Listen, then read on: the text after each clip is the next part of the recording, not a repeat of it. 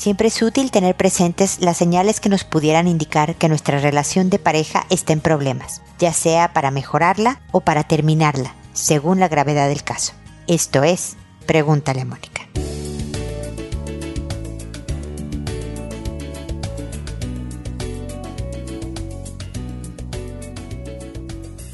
Bienvenidos amigos una vez más a Pregúntale a Mónica. Soy Mónica Bulnes de Lara, feliz de encontrarme con ustedes en este espacio en que en esta ocasión hablamos de la relación de pareja especialmente de las parejas que pudieran necesitar identificar la toxicidad de su relación, porque la parte sana se puede sentir, se puede percibir fácilmente, ¿no? Si mi pareja me apoya, si mi pareja me consuela, si mi pareja me levanta y me hace sentir bien, ¿no? Si mi pareja me hace ser mejor persona. Si cuando yo estoy, no sé, siendo envidiosa, siendo mala hija, por ejemplo, mala amiga, y me viene aconseja, no me dice lo que quiero oír, sino que me dice, no, la verdad es que no seas envidiosa, no, sé con tu amiga generosa y tal y tal, ¿no? Como que me jala las orejas para que yo crezca como persona, esa es una sana relación. No es solo la pareja que me da de mi lado y me dice solo lo que yo quiero oír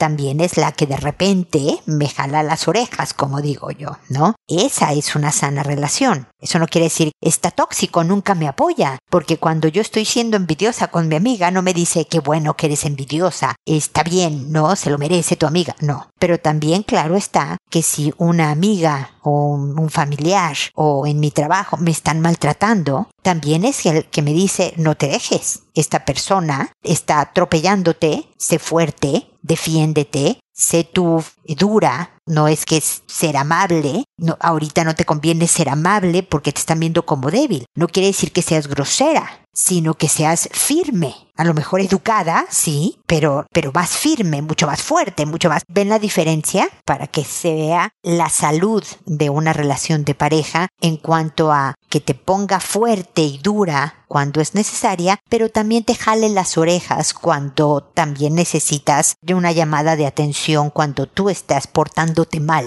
¿no? Tú seas el lado que no está haciendo las cosas adecuadamente. Eso es la parte sana. Pero por el otro lado está la relación tóxica, la relación que te estrangula, la relación que te hace menos como persona, la que a veces parece que lo hace por tu bien, pero te va menoscabando, te va haciendo menos, que te dice vas a salir así vestida a la calle, pero no porque realmente estés saliendo mal vestida a la calle, sino por un afán de controlar tu forma de expresarte. Y la línea es bien confusa, ¿eh? Porque la gente que es manipuladora es gente generalmente muy inteligente, muy hábil y puede parecer una amabilidad. Por ejemplo, se ven muchos casos de agresión donde no hay golpes, por ejemplo, en donde de repente te dicen algo muy duro, muy fuerte, y luego te dicen, pero ahí es que era una broma, no tiene sentido del humor.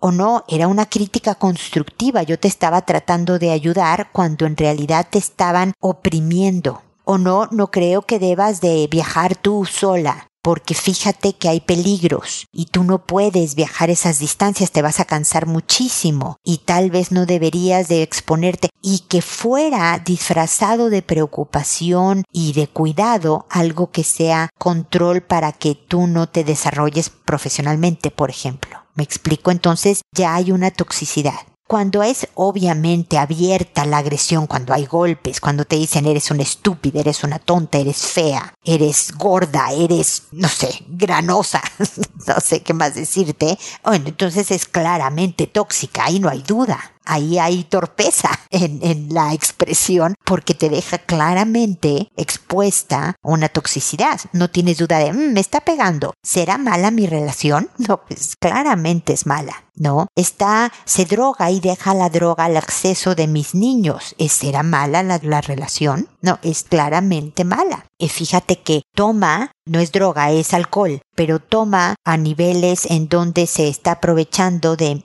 mi hija que no es su hija, o de mi hija que sí es su hija, y se aprovecha eh, sexualmente de ella. ¿Será mala mi relación? Eso es evidente, es tóxica, es nociva. pero las peligrosas son las que no es tan evidente y tienes que hacer un análisis, una reflexión bien profunda en cómo te hace sentir.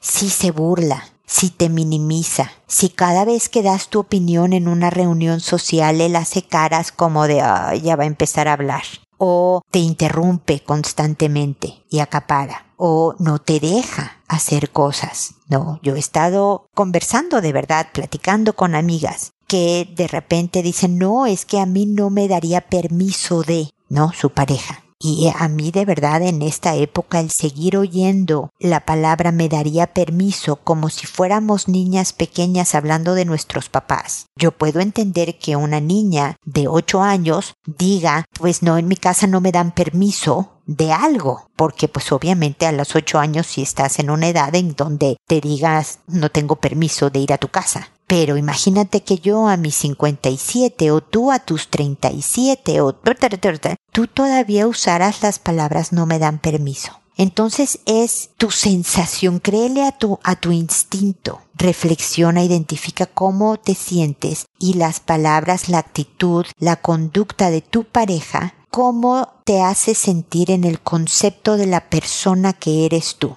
y eso te va a poder dar un claro indicio de la toxicidad de tu relación. Hay cosas que son remediables. Hay cosas que sean leves, una toxicidad leve te hace ligeramente daño o que tú seas la tóxica o el tóxico y que digas, a ah, caramba, no, yo hago este tipo de cosas, yo tengo este tipo de actitudes y puedas cambiarla, lo puedan conversar y puedas frenarlo. Acuérdate, las formas pueden cambiarse, los fondos no de una persona, el cómo eres, pero las formas sí. Entonces, si tú eres el tóxico, si tu pareja es la tóxica y pero es leve, se pueden modificar y mejorar la relación. Hay otras que no hay remedio y que lo mejor sí es terminarla. La decisión es tuya, la decisión es de ambos, pero cuídense. Es bien importante porque la subsistencia de tu integridad como persona requiere de este análisis y de esta mejora, ya sea de la relación o de la terminación para la mejora de los dos.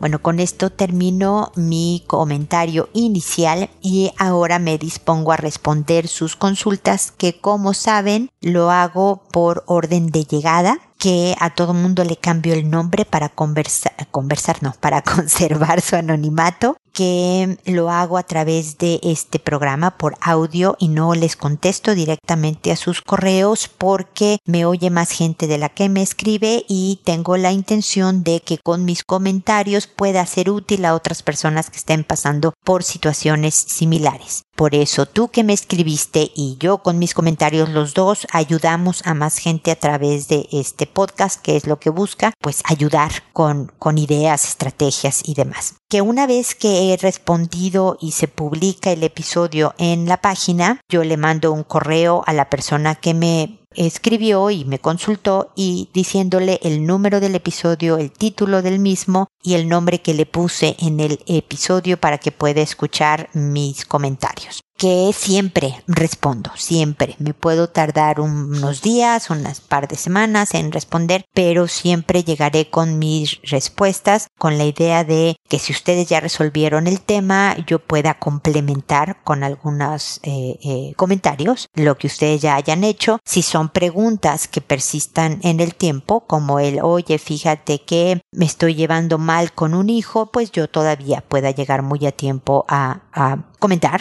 con estrategias y cosas para mejorar la situación. Creo que ya dije todas las reglas del juego, así que empiezo el día de hoy con Darío, que me dice, hola Mónica, nuevamente comunicándome. Te agradezco la pronta respuesta a mi primer consulta. Realmente llegó en muy buen momento y me tranquilizaron tus palabras. Te comento, tuve la conversación que me recomendaste, aunque no fui muy directo. Me enfoqué a preguntar su opinión sobre ese tipo de vida antes del matrimonio y ella me respondió que no estaba de acuerdo. Creí prudente no provocar un enfrentamiento directo que afecte nuestra relación. Aunque tienes razón en cuanto al dicho, lo que no fue en tu año, no fue en mi daño. No me lo complementa él, pero yo lo digo. Yo creo que me siento lastimado en mi orgullo debido a que durante el periodo que estuve cortejándola respetuosamente, ella sostenía esas relaciones que te comenté y al mismo tiempo mostraba interés en mí. Ahora, aunque no me consta ningún engaño en nuestro matrimonio, sus actitudes me inquietan. Por ejemplo, aunque nada tiene que ver con lo que se dedica a ella, de pronto se muestra interesada por las actividades del ramo de la profesión de una expareja y hace un par de años buscó trabajar en la dependencia donde hasta ahora supe él trabaja y se comporta de manera extraña al ocultar sus redes sociales y celular.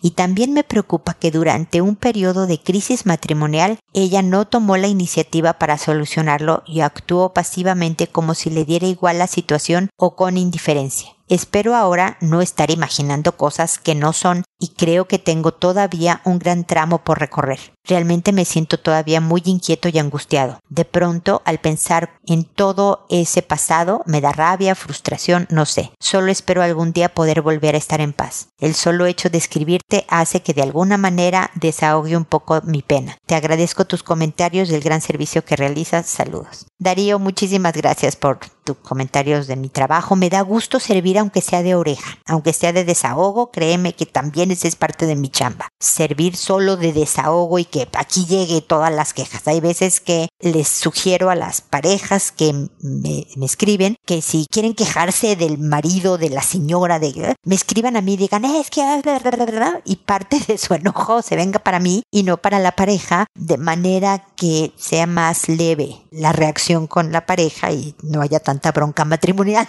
en mi afán de, de ayudar a las parejas. Así que bueno, para eso estamos, alguna forma. Entiendo que de repente enterarte del pasado de tu, de tu mujer sacuda. La verdad es que entiendo tu inquietud y que tenga ella actitudes que te inquieten. Ojalá, de verdad, ruego, Darío, porque nunca jamás tengas motivo para fundamentar tus inquietudes, ¿me explico? Es decir, que nunca haya ninguna falta de ella que ella haya tenido un pasado tormentoso y que lo hayas cerrado y dejado atrás y que de verdad haya hecho una nueva vida contigo y su familia. Y ya, y se acabó. ese pasado fue eso, algo que ya no es y ya, ojalá sea así. Desde luego que como me acabas de oír decir, uno es quien es. El fondo no cambia, las formas sí. Es decir, que si ella es una persona que cuando se pelean ustedes, ¿no? Que tuvieron una crisis matrimonial y ella se porta como si no le importara. ¿No? Es como el adolescente que le dices, pues no vas a ir a la fiesta y él te dice, pues ni quería ir, aunque por dentro está pudriéndose de ganas de ir y enojadísimo contigo por el castigo, actúa como que le vale gorro y tú pensando, híjole, pues este castigo ni le importó y que ella tenga ese tipo de actitudes medio adolescentes, ¿no? Un poco por orgullo. Déjame decirte, yo soy muy orgullosa yo soy una persona que en algunos casos me sirve, porque tú me dices, no puedes hacer esto, y yo te digo, ¿cómo de que no?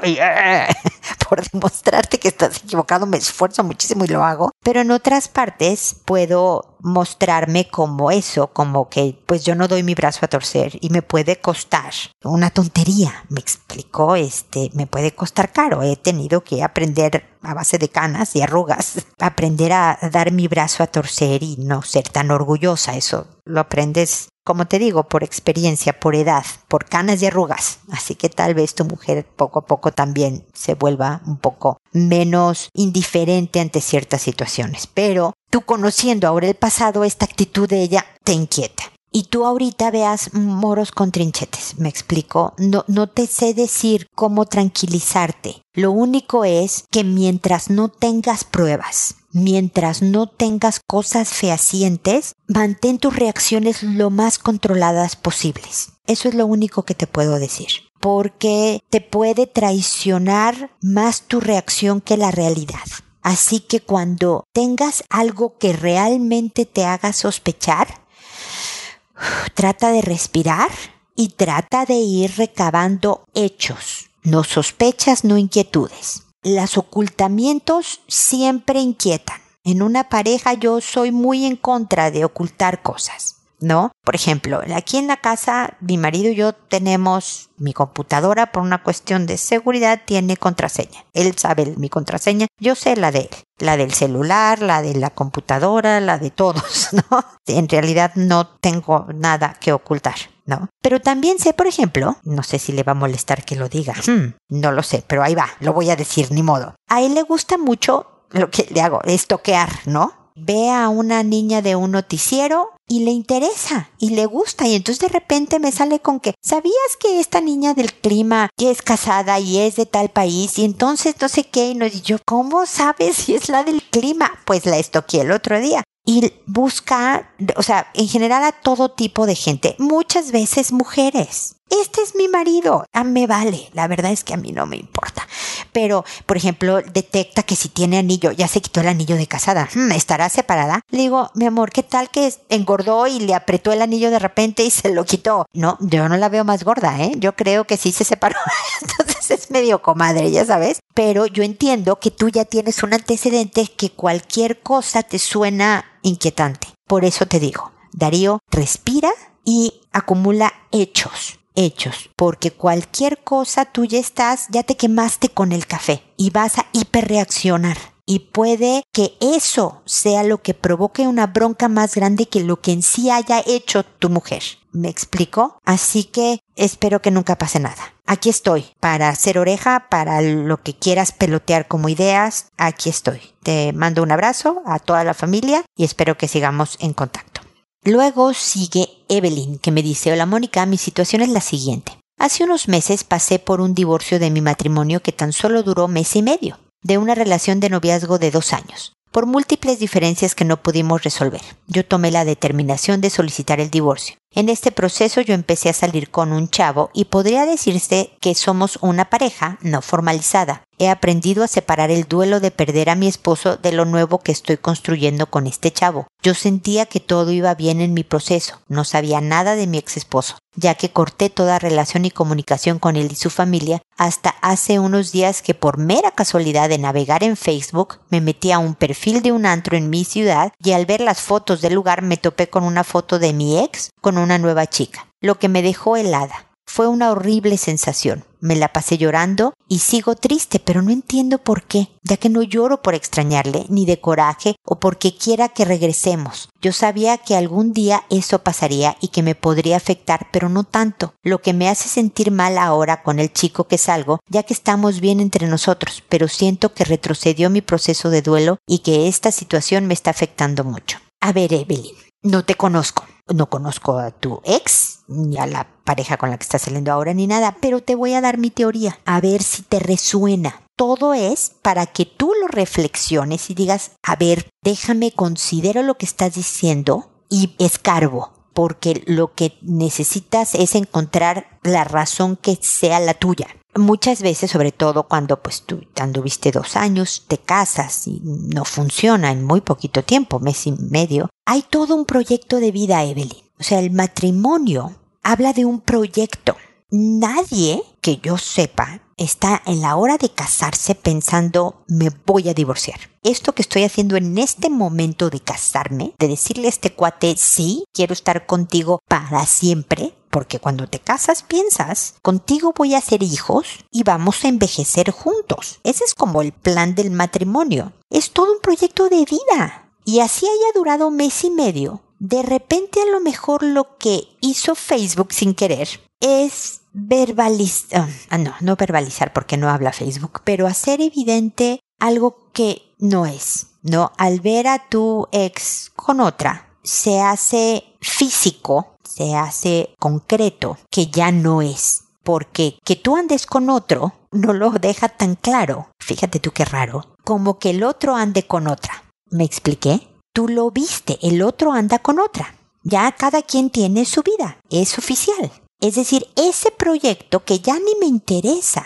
pero ya está claro, está terminado, ni siquiera con la firma de los papeles. Lo estoy viendo, está con otra y por lo tanto no es él en sí mismo, sino este proyecto de mi cabeza el que ya no va a ser. Ese es el duelo oficial, el del proyecto de mi cabeza. Y por lo tanto, pues lloras y lo sufres. no estás dando un retroceso, estás avanzando en tu duelo, Evelyn, y es normal. Mi sugerencia o sea, yo sé que estás con este nuevo cuate y está bien, sigue con este nuevo cuate, pero tómate tu tiempo con este cuate también. Dura un buen rato si es posible. Siento que tal vez empezaste muy pronto con alguien nuevo. Me hubiera gustado si me hubieras preguntado y a lo mejor me hubieras preguntado y hubieras hecho otra cosa. Se vale, ¿eh? Puedes no estar de acuerdo conmigo y se vale perfectamente.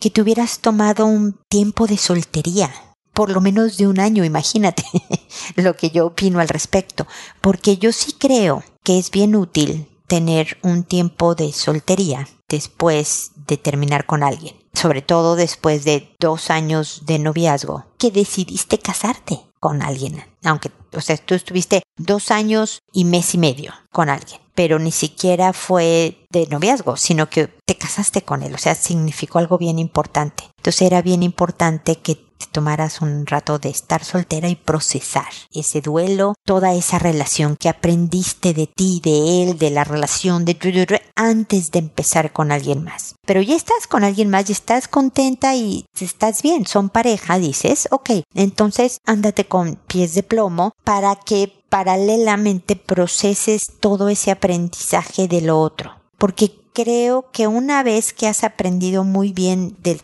lo pasado puedes hacer mejor lo nuevo. ¿Me explico? Así que esa es mi, mi recomendación, Evelyn. Lamento mucho lo sucedido, pero no, yo no creo que retrocediste. Yo creo que estás avanzando. Es lógico que estés afectada. No es, no fue menor, querida. No fue menor el haberte divorciado por muy mes y medio de matrimonio que tuvieras. Y es lógico que al ver esto te hubiera afectado. No se siente padre. Eso sí lo sé. Eso de sentir que algo se termina, algo importante. Pero vas a estar pronto mejor, vas a ver. Es parte del proceso. Así que vas bien, dentro de todo, con todo lo horrible que se siente, que feo va, que te diga yo, ya sé que se siente horrible, pero vas bien, pero vas bien, querida Evelyn. Así que paciencia y espero que sigamos en contacto.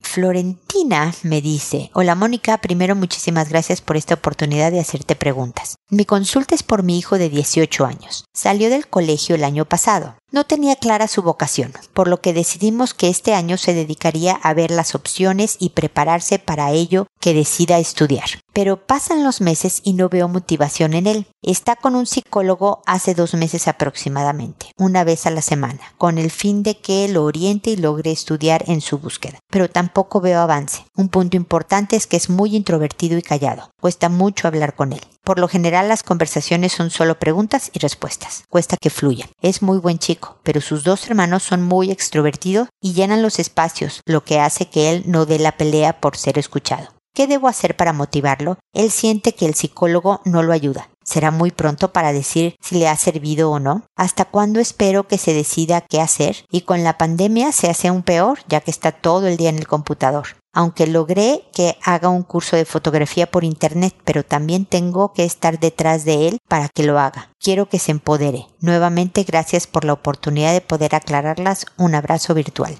Sí, Florentina, es problemático que todos nosotros, no solo tu hijo, a los 18 tengamos que decidir a qué nos queremos dedicar el resto de nuestra vida. Por eso dicen los estudios que el 70% de la gente no se dedica a lo que estudió. Pues porque a los 18 años escoges una carrera y luego a mitad de camino te cambias de carrera. Ahora tienen más facilidad los chavos de cambiarse de carrera. Creo que cuando yo estudiaba era que pues acababas lo que estudiabas y te dedicabas a otra cosa, ¿no? Porque a los 18 no estás acabado de hacer, ¿no? Medio estás viendo qué onda y es complicado. Pero, por lo menos en mi caso, siempre dije con mis hijos que aquí no había ninis, como decían en España, ni estudia ni trabaja. Yo puedo entender que tu hijo no sepa qué estudiar, pero no hacer nada tampoco se vale, porque pues es muy cómodo de alguna forma y suele desmotivar y deprimir también y tampoco encuentra la reflexión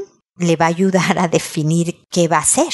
El psicólogo pudo haber ayudado si él no está sintiendo que le está ayudando. Yo, la verdad, y mira que te lo dice una psicóloga, me va a matar mi colega, no le digas que dije yo. Yo dejaba de ir al psicólogo, yo más bien me metía a algún curso en la universidad que ahora se le llaman, eh, no sé cómo se llaman en el país de donde tú eres, ¿no? Acá en Chile le llaman ir a college, meterse a bachillerat, no sé cómo le llaman, como carreras que son de todólogo, como para que escojan. Lo malo es que pagas un par de años más de carrera, porque es como ver de todo tipo de carreras en lo que tu hijo decide qué hacer. Esa es una. Otra es decirle, mira hijo, yo entiendo que no sabes qué estudiar, bueno, mientras vas a trabajar, porque no puedes no estar haciendo nada. Así que veamos qué puedes hacer.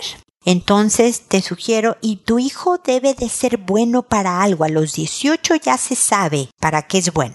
Si dibuja bien, si es bueno para las matemáticas, si le gusta cantar, si le gusta qué. Y de acuerdo para lo que le guste hacer o para lo que sea es bueno, búsquenle una chamba con algo relacionado al respecto. Y, y lo haga yo sé que él es muy de preguntas y respuestas y entonces le vas a decir, ¿te gustaría encontrar trabajo? No sé. Entonces, si es muy así, a los 18 tú le podrías decir, mira hijo, necesito que encuentres trabajo ya que no estudias, necesito que para esta fecha encuentres trabajo. Se me ocurre que como te gusta dibujar, se me ocurre que en despachos de arquitectos, se me ocurre que en, en, despachos de diseño gráfico, tal y tal y tal, aquí está LinkedIn, aquí está, porque ahora es todo es por internet, no es el periódico y mira, aquí están los, los empleos que se ofrecen por periódico, ya no existen esas cosas, pero quisiera que para esta fecha tú ya tengas un trabajo, porque si no hay un trabajo, hijo, no hay computadora, viejo para esta fecha. Es decir, nuevamente, tú decides, hijo, yo quiero que tengas computadora, yo quiero que tengas todos estos privilegios, pero es con estas responsabilidades, en muy buena onda y en muy buen plan. Pero el hombre es un adulto y tiene 18. Entonces, en lo que escoges carrera, puedes trabajar en esto. El riesgo está en que le guste trabajar y tener su dinero y que ya no estudie Florentina. La verdad es que existe ese riesgo. Pero es mucho peor tener a un hijo que no estudie y no trabaje. La ventaja, hijo, de que escojas una carrera es que no vas a tener que trabajar, vas a tener una mesada, yo te voy a, ¿no? Tienes la ventaja de tener amigos, de ir a fiestas, de trabajar es una friega, porque tú vas a pagarte tus cosas y ya vas a ser como adulto. La ventaja de los estudios, pregúntale a tus hermanos, ¿no? Que, que la vida de estudiante, todo tiene sus ventajas. Yo te recomiendo que escojas ahorita cualquier carrera viejo la que te lata por lo que te gusta hacer. Pero si no, es un trabajo. Ya, se acabó, o sea, porque podemos pensar toda la vida.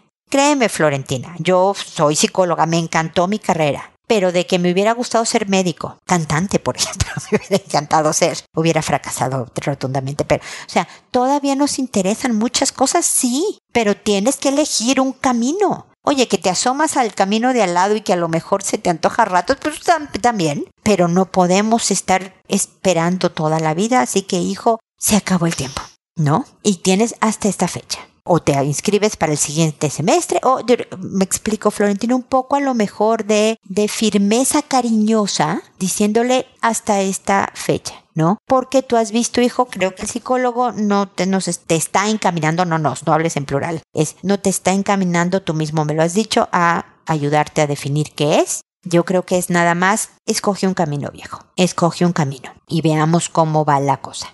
Espero que te ayuden mis palabras, a lo mejor al principio necesite de tu empujón para empoderarse con cariñosa firmeza y, que sea uno de estos jóvenes que sea un, lo voy a decir en inglés, lo cual es una pesadez, late bloomer, uno que florece más tarde, me explico, que sea más bien introvertido, eso trae muchas potencialidades, ser introvertido trae muchas fortalezas, es una gran ventaja en la vida, pero que surjan sus potencialidades en más en la vida de adulto joven post 20. Me explico un poco más tarde, nada más. Que necesite tu empujón ahora, ahora en estos momentos para elegir un camino, ya sea de trabajo por lo pronto o ya sea de estudios, pero que luego solito empiece a andar. ¿Me explico? Cualquier otra cosa escríbeme y seguimos en contacto, ¿ok? Y luego está Gema, que me dice, hola, tengo una pareja que tiene tres hijos varones de 7, 9 y 13 años. Yo también tengo tres. Dos son niñas de 10 y de 8 y los fines de semana se van a quedar a la casa de mi madre. Y le acaban de confesar una de ellas que las veces que se ha quedado con los niños de mi pareja le han enseñado el pene y le han dicho que se lo chupe también. Le confesó a mi madre que mi pareja un día borracho le metió la mano en su parte. Por favor dígame cómo platicarlo, qué debo hacer correctamente. Mi querida Gema, no me dices que Vigita fue la que lo dijo, pero ante la confesión de cualquiera, la de 10 o la de 8, que tu pareja la tocó a una de tus hijas, borracho o no, y de que sus hijos, no me dices cuál es, si el adolescente, el de 13, el puberto, el de 9, o el niñito de 7, cuál, que se ve que no tienen mucha dirección en cuanto a control de impulsos y educación sexual. Tus hijas corren mucho peligro, mucho peligro. Y se ve de alguna manera que afortunadamente encontraron en tu mamá un lugar donde poder desahogar sus miedos. Necesitan encontrar en ti el apoyo y la protección de más abuso. Porque imagínate el miedo de volverte a quedar en una casa donde los niños te van a enseñar genitales y el miedo de voltear a ver si este hombre va a volver a agarrar un trago otra vez y qué me va a volver a hacer. Más que platicarlo, Gema, perdóname, pero lo mejor es no estar con esta pareja porque él y sus hijos que no están en mucho control de impulsos representan un peligro para tus niñas. Gema, perdóname que te lo diga así, yo que soy pro pareja y pro, pero y siempre digo que cuando la pareja es el papá de los hijos de todos los que están en la casa, primero es la pareja, siempre y cuando no sea un abusador, desde luego, ¿no? Pero primero hay que cuidar a la pareja, pues porque cuidando a la pareja, la familia está también protegida y todos están bien. Pero si los hijos no son de la pareja, la prioridad son los hijos porque tienen derecho de antigüedad. Tus hijas van primero. Tus hijas van primero y ya le confesaron a tu mamá. Ve con tus hijas y diles gracias por decirle a, mi mamá. Qué bueno. Quiero que siempre sepan que también me lo pueden decir a mí. Que les voy a creer y que van a estar protegidas. Ya terminé con este hombre y no vamos a volver a estar con él ojalá sea. Ya sé que no es lo que quieres escuchar. Ya sé que quisieras que te dijera algo que arreglara a estos niños y arreglara a esta pareja y que no fuera cierto no hay manera de platicarlo, Gema, porque tu pareja te puede decir no, no le metí la mano o no estaba borracho y no me di cuenta. Pero si borracho pierde tanto el control que abusa, abusó de tu hija, de cualquiera de la que haya sido, no importa, abusó. Imagínate el miedo de estas niñas de estar con todos estos hombres. Así que ánimo, fuerza, Gema. Hay muchos hombres en este mundo, más controlados, mejor portados, y como bien dice el dicho, mejor sola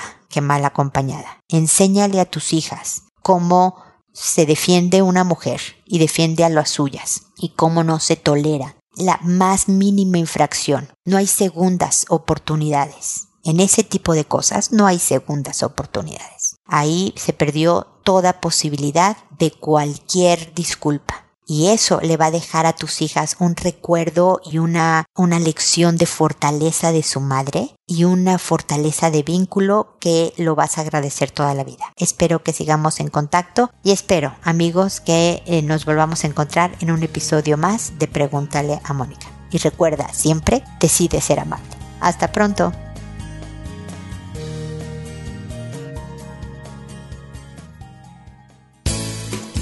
¿Problemas en tus relaciones? No te preocupes, manda tu caso, juntos encontraremos la solución. www.preguntaleamónica.com Recuerda que tu familia es lo más importante.